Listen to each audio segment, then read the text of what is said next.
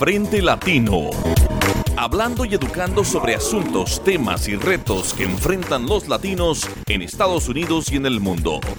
Inmigración, política, economía, seguridad pública, educación, leyes, salud y tecnología, entre otros temas, para generar la discusión y reflexión entre la comunidad hispana, activando un frente latino.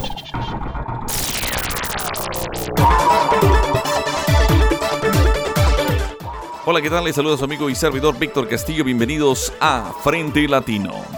Y les saluda también Jorge Luis Sierra.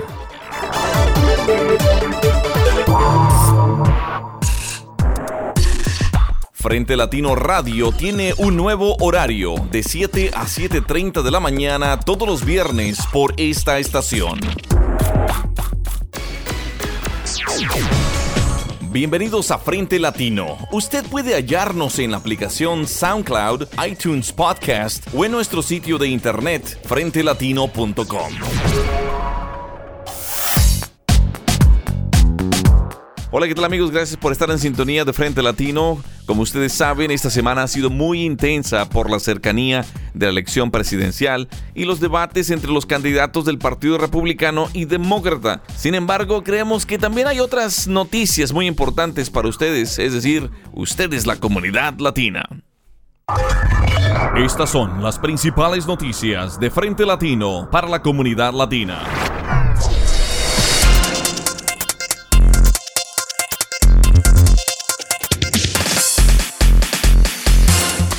Agentes de la patrulla fronteriza han utilizado cámaras como parte de sus uniformes en el sector de El Paso, Texas, así como también en Blaine, Washington, según informó Douglas Mosier, portavoz de la agencia, en una entrevista realizada por el diario de El Paso. Mosier indicó que por un lapso de un año los agentes utilizaron las cámaras en ese sector y también en Blaine, Washington. Probablemente, él dijo, este proyecto se convierta en una realidad durante el año fiscal que inicia. Al inicio del mes pasado, CBP solicitó la cotización del costo para la compra de 108 cámaras para uso de los oficiales de campo y 12 cámaras adicionales para ser instaladas en los vehículos de vigilancia. Según el diario del Paso, el uso de las cámaras corporales se ha convertido en una práctica estandarizada por elementos policíacos y ahora CBP busca adquirirlas para que sus oficiales en los puentes internacionales, aeropuertos y los apostados a lo largo de la franja fronteriza las utilicen. El uso de cámaras corporales podría ayudar también a esclarecer qué sucede cuando un agente de la patrulla fronteriza priva de la vida a un inmigrante. Según el diario de El Paso, desde el 2010 unas 50 personas han perdido la vida a manos de oficiales de la patrulla fronteriza sin que ninguno de los oficiales haya sido disciplinado. El Consejo Americano de Inmigración reporta que en el 2014 más de 800 quejas por abuso físico, sexual y verbal fueron interpuestas en contra de oficiales de esta agencia federal y que en el 97% de los casos no hubo ninguna reprimenda en contra del oficial. La Universidad de Texas de El Paso realizó el pasado miércoles una conferencia llamada El impacto del voto latino en la elección del 2016 con catedráticos latinos de universidades de Texas. El politólogo paseño Sergio García, catedrático de la Cornell University, subrayó en una entrevista para el diario del Paso que la importancia del voto latino se debe a que somos casi el 17% de la población de los Estados Unidos, además del peso que tenemos los latinos en ciertos estados que son muy disputados y que el voto latino es muy importante como lo fue en la elección presidencial pasada en Florida, donde los latinos hicieron que el estado cambiara de republicano a demócrata.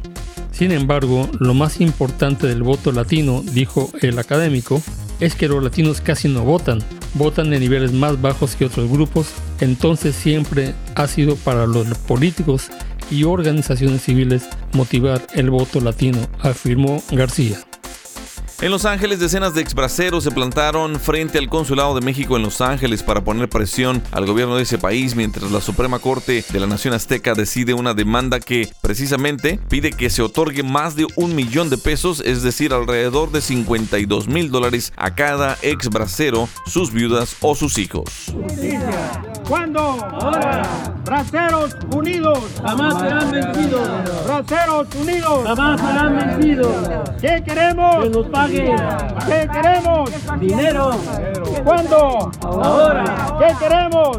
Justicia. ¿Cuándo? Ahora. Los braceros explican que el gobierno mexicano retuvo el 10% de los salarios de miles de participantes en el programa Bracero que vinieron a Estados Unidos entre el año 1954 y 1962 con el argumento que se los iba a devolver en forma de pensión. Los braceros sobrevivientes aseguran que la cantidad no les fue entregada y demandan a que el gobierno mexicano les entregue sus pensiones íntegras. Esa semana el diario La Opinión de Los Ángeles publicó un reportaje sobre las 10 nuevas leyes pro inmigrante de California que todos deberíamos conocer. La ley AB 2792 por el asambleísta Rob Bonta dice que la ley de la verdad crea una más transparencia y debido proceso en la manera en que los policías locales cooperan y trabajan con el Servicio de Migración y Aduanas. Obliga a que antes de una entrevista con esta agencia federal la policía local obtenga un consentimiento por escrito de la persona detenida la ley SB10 por el senador Ricardo Lara. Permite que los indocumentados puedan comprar seguros de salud sin subsidios en el mercado estatal de planes de salud. Solo falta que el gobierno federal apruebe una exención federal para que entre en vigor. La ley SB 1015 por la senadora Connie Leiva se refiere a la ley de derechos para los trabajadores domésticos que hace permanente las provisiones que garantizan el pago de horas extras a las trabajadoras domésticas. La ley SB 1139 por el senador Lara permite que los estudiantes Dreamers que estudian medicina puedan tener acceso a las becas escolares del Estado y al programa de perdón de préstamos. La ley presupuestaria One California asigna 30 millones de dólares a organizaciones comunitarias para que ofrezcan servicios de naturalización y asistencia para llenar las solicitudes de DACA. La sexta AB 813, promovida por la asambleísta Lorena González, permite a las cortes criminales revisar la validez de una condena después de que la custodia ha terminado, lo que potencialmente puede salvar a los indocumentados de California de ser deportados si la condena por un crimen menor fue hecha porque un abogado no le aconsejó sobre las consecuencias de aceptar un acuerdo de culpabilidad. No garantiza que se revierta automáticamente la condena, pero sí la oportunidad de presentar el caso frente al juez. La séptima, AB 2159, promovida por la asambleísta Lorena González, asegura una compensación justa por futuros costos médicos y pérdidas de ingresos para las personas indocumentadas. La octava, AB 1066, promovida por la asambleísta Lorena González, autoriza el pago de horas extra a partir de las 8 horas a los trabajadores del campo en un periodo gradual de 4 años que comenzará en 2019. La novena, AB 2016, promovida por el asambleísta Luis Alejo, obliga a los distritos escolares a establecer de inmediato un plan de estudios étnicos para los grados 9 a 12, así como una clase optativa para ciencias sociales. La décima, SB 1242, promovida por el senador Lara, estipula que retroactivamente todos los crímenes menores tengan una sentencia máxima de 364 días y asegura que los residentes legales no serán deportados sin darse cuenta a causa de una diferencia técnica entre las leyes estatales y federales. Recuerde que todo eso son leyes que ha aprobado recientemente la Asamblea Legislativa del Estado de California. La ley AB 2016 por el asambleísta Eduardo García remueve la palabra ilegal del Código de Educación de California y la reemplaza por extranjero nacional como definición de un inmigrante. La ley SB 1063 por el senador Isidore Hall prohíbe a los empleadores pagar a los trabajadores un salario menor que el pagado a empleados de diferentes razas por el mismo trabajo.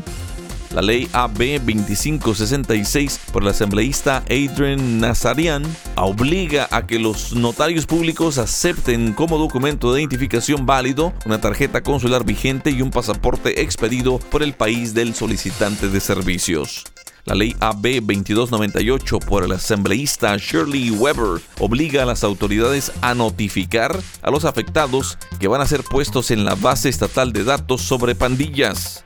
La ley SB 1001, senadora Holly Mitchell, prohíbe a un empleador solicitar documentos adicionales a los inmigrantes que van más allá de los que solicitan bajo el formulario I-9 de verificación para la elegibilidad de empleo. La ley AB 2364 por el asambleísta Chris Holden exenta del pago de la colegiatura de no residente en la Universidad Estatal de California y los colegios comunitarios a los estudiantes indocumentados si actualmente se encuentran inscritos en una secundaria del estado. Este segmento informativo es traído a usted por Frente Latino, una producción de Latino Media Projects. Pasemos ahora con las entrevistas que nuestro colega Jorge Luis Sierra realizó en Ciudad Juárez, Chihuahua, con motivo del taller binacional de seguridad para periodistas de la frontera. Jorge Luis es un Knight International Journalism Fellow y está organizando talleres para periodistas a lo largo de toda la frontera México-Estados Unidos. Escuchemos la entrevista a la periodista Ana Lilia Dueñas, que trabaja como reportera y productora del sistema de radio Radio Lobo en Chihuahua, Chihuahua. La entrevista en Frente Latino.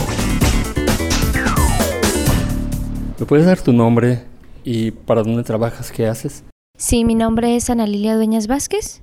Trabajo para Sistema Radio Low, como me desempeño como reportera, pero también me he desempeñado en la misma empresa como productora. Eh, Ana Lilia, ¿cuáles son, eh, cómo has vivido tú el contexto de Chihuahua?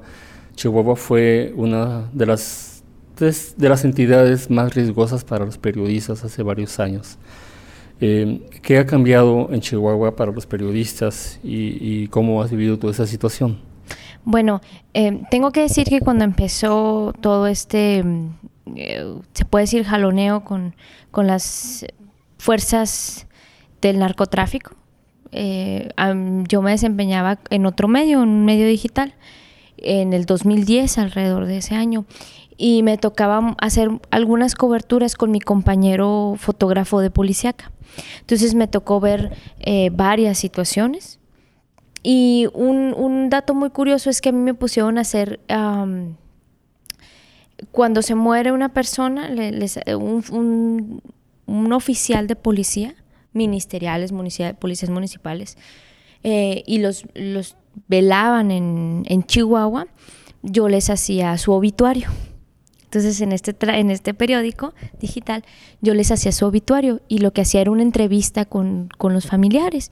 Y ellos me platicaban, bueno, pues que fulanito de tal, su papá o su hermano había sido oficial y ellos siempre se habían desempeñado y ya. Y entonces empezaba yo a hacer mis, mis obituarios. Sin embargo, tiempo después me di cuenta que mm, me empezaron a seguir y hasta que una vez un, individuo en un, civil me felicitó por mi trabajo, me dijo, que tú eres eh, fulanita de tal y trabajas en tal parte, le digo, sí, te felicito, muy bonitos obituarios. Entonces ya fue cuando otro compañero me dijo, deja de hacer los obituarios porque puede que a alguien le moleste. A quien mató a ese policía, pues le va a molestar. Pero fue el, primer acercamiento que tuve eh, con el crimen organizado, se puede decir así. Y sí ha cambiado mucho el, contexto del periodista, porque ya cada vez más los periodistas que no nos desempeñamos como reporteros de policíaca, sino nada más como reporteros de política, podemos decir así, la fuente política, pues tenemos que cubrir menos estos incidentes. Antes eran tantos que teníamos que salir nosotros también a apoyar a los periodistas de, de a los fotógrafos de, de. Entonces tenemos que salirnos de nuestra área y, irlos a, apoyar a ciertas coberturas. Ahora me imagino que eso ha bajado y que los periodistas se enfrentan quizá a un cambio eh, que ya no los pone en, el riesgo en el que estaban entonces. Pero ¿cuáles serían los nuevos riesgos que ustedes enfrentan ahora? y qué están haciendo para, eh, para enfrentar esos riesgos? Bueno, los riesgos son muchos, eh, sobre todo porque vivimos en un, en, en un país eh, convulsionado políticamente hablando y económicamente hablando. Yo creo que todos los problemas son económicos. Todos los problemas de raíz son económicos, no son sociales, no son políticos, son económicos y de ahí derivan que sean políticos o sociales. y vivimos en un país así. Entonces, nosotros corremos muchos riesgos. yo he tenido más agresiones por parte de funcionarios. Tanto en Chihuahua me desempeñé también como productora y periodista en el Estado de México. Allá también sufrí agresiones, pero de gente de gobierno, o sea, de funcionarios. Entonces, o de candidatos, porque me tocó cubrir las elecciones 2015 en todo lo que fue el oriente del Edomex. Y son, o sea, llegaron a balear una de, mis, de, las casas donde yo me quedaba. Yo me cambié cuatro veces de casa en, en, Texcoco. Eh, llegaba yo a un restaurante o estaba en un restaurante y llegaba el mesero de repente y me decía, oiga, llegó el candidato fulanito de tal y discúlpeme, no la quiere ver aquí. ¿Puede pagar su cuenta y retirarse? Entonces yo tenía que retirarme. O una vez me hicieron una encerrona, unos eh, pseudo periodistas que más bien estaban con un candidato en, un restaurante y me hicieron la encerrona eh, y me dijeron, o vas y te manifiestas junto con todos estos periodistas en contra de tal candidato, porque nos vamos a manifestar todos, o cómo le hacemos. Y me quitaron la cámara y me quitaron el celular. Entonces, sí son muchos riesgos ahora por el poder político y por el poder económico que se juegan en las elecciones, sobre todo con todo lo que son las reformas electorales. ¿Cómo lo hemos hecho? En el Estado de México, mi mi, canal mandaba, por ejemplo, una camioneta que era como una van de pasajeros, como una combi de pasajeros, de las que se usan en el Edomex. Y entonces él pasaba por mí en la mañana y me iba dejando en los diferentes lugares que yo necesitaba para simular, pues, que, yo iba en una van de pasajeros normal, que no había ningún eh, este, vehículo oficial para mí. Eh, también para entrar al Edomex no pude entrar como mi medio. Yo no pude decir, yo vengo de tal canal, de tal, no. Tuve que hacer contacto con otra periodista que me introdujo. Porque no, o sea, son tan cerrados en, esa, en esa parte del país que no te dejaban entrar. No te mandaban boletines, no te, no te invitaban a ruedas de prensa. Y si llegabas a llegar a ir a una rueda de prensa, te sacaban inmediatamente, los mismos pseudo periodistas. Fue muy difícil. Aquí en Chihuahua, ¿qué hicimos en, la frontera, eh, tanto en Juárez como en Chihuahua? Bueno, sobre todo los reporteros de policía, pero también los reporteros de política, reportean en, en grupos. Es raro los que a veces nos salimos del huacal, por así decirlo, y reporteamos aparte, pero reportan en grupos. Y muchos datos se pasan por WhatsApp. Usamos mucho el WhatsApp para decir, oigan, por ejemplo, eh, que hay una convocatoria para una rueda de prensa de alguna asociación en la que pues no, no tienen mucha oportunidad de convocar, entonces nosotros mandamos, oigan, fíjense que en tal lugar hay una rueda de prensa para quien quiera ir. Y ahí mismo dentro del chat se pueden, se pueden de acuerdo algunos periodistas, dicen, oye, yo traigo carro, ¿quién se viene conmigo? Y siempre tratamos de andar en, en grupos, aunque no reportemos lo mismo, de andar en, grupos también, este, de no salir mucho del centro de la ciudad que es un área de confort, por así decirlo, un área segura, por así decirlo, para los periodistas, pero sí, sí es difícil, o sea, un periodista aquí en, México, por, puedo hablar de, mis experiencias en la frontera, tanto en el centro del país, un periodista aquí en México se arriesga mucho, esté o no cubriendo la fuente policíaca, así sea la política. Se ve que tienes una gran experiencia una gran experiencia y que eh, has sabido salir adelante porque continúas con tu trabajo de periodista y, sigues y sigues en otras condiciones. Eh, en, este, en este taller hemos intentado aportar algunas cosas. Salama ha sido una herramienta que hemos pensado que puede servir para periodistas y que eh, ellos pueden, digamos, medir su riesgo. Al usar Salama, ¿qué fue lo que Salama te aportó? fue muy curioso porque yo creía que, que, ahorita aquí en Chihuahua, como estaba y haciendo el test que me puso Salama, yo iba a salir que tenía un medio riesgo, sí mucho, y salió que tengo un alto riesgo. Porque por, yo me imagino que son por preguntas como tienes varias contraseñas, tienes sistemas de filtro en tus redes sociales o en tu celular, entonces eso es lo que me está aportando. Me está enseñando que no importa qué reportes ni cómo lo reportes, puede ser sujeto de, pues, de, de hackeo en todos los sentidos.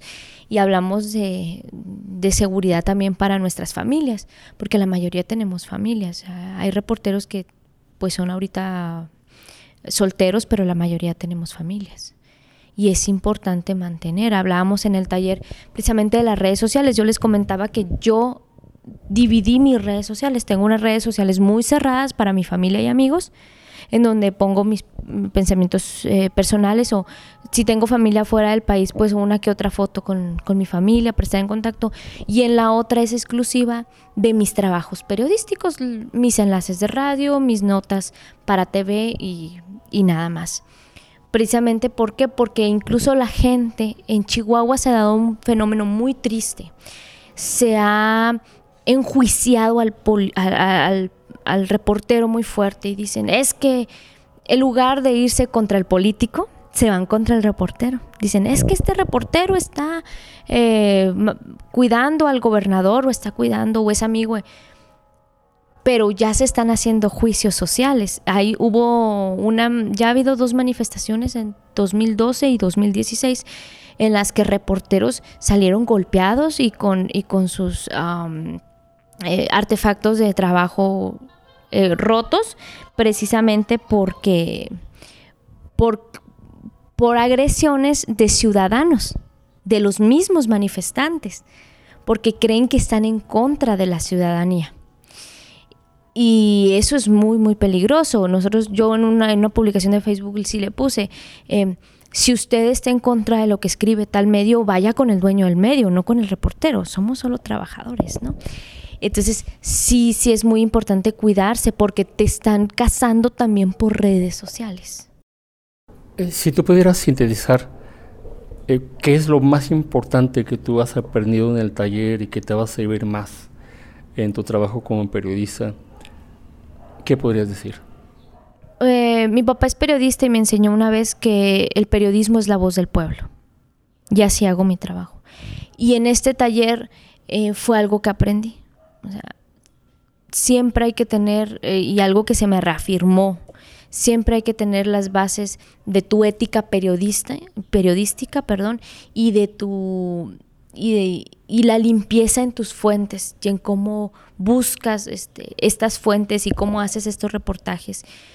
Eso creo que me ha aportado mucho y a través de las herramientas que nos dan digitales, eh, pues es, una forma de ayudarnos. Por ejemplo, decir, ponle filtros a, tus conversaciones de WhatsApp, a lo que envías por mail, y eso te ayuda, pues a, mí me parece que nos va a ayudar mucho, incluso más a los reporteros de política. Muchas gracias, Ana Gracias. La entrevista en Frente Latino.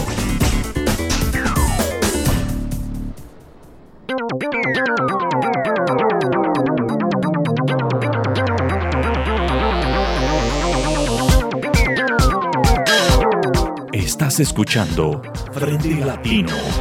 Visita nuestra página web www.frentelatino.com o escríbanos un correo electrónico a buzón@frentelatino.com. ahora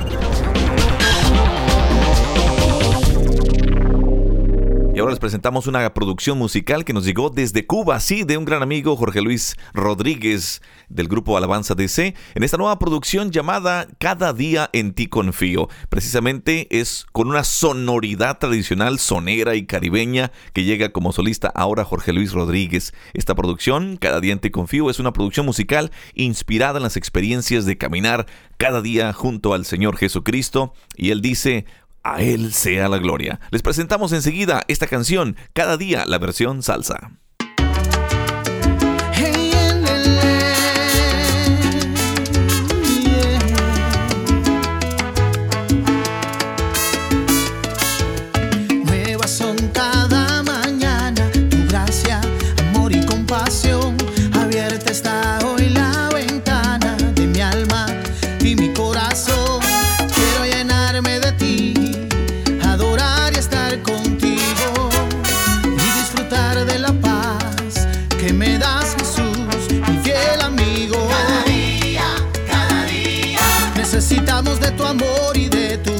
Sin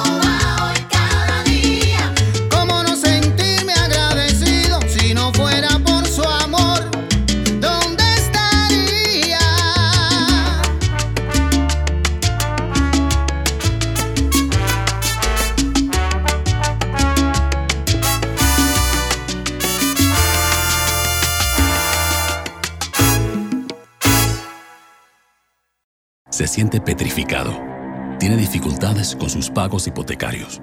Al no saber qué hacer, no hace nada. Pero si hace algo, tiene mayor posibilidad de obtener un mejor resultado. Making Home Affordable es un programa gratuito del gobierno. Llame al 888-995-4673 para hablar con un especialista en vivienda sobre sus opciones. Llame al 888-995-4673. Patrocinado por el Departamento del Tesoro de los Estados Unidos, Harry el Council.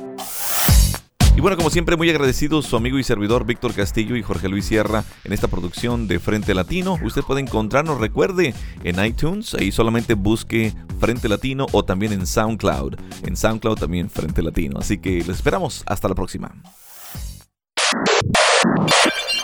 Visite nuestra página web www.frentelatino.com. Frente Latino es una producción de Latino Media Projects.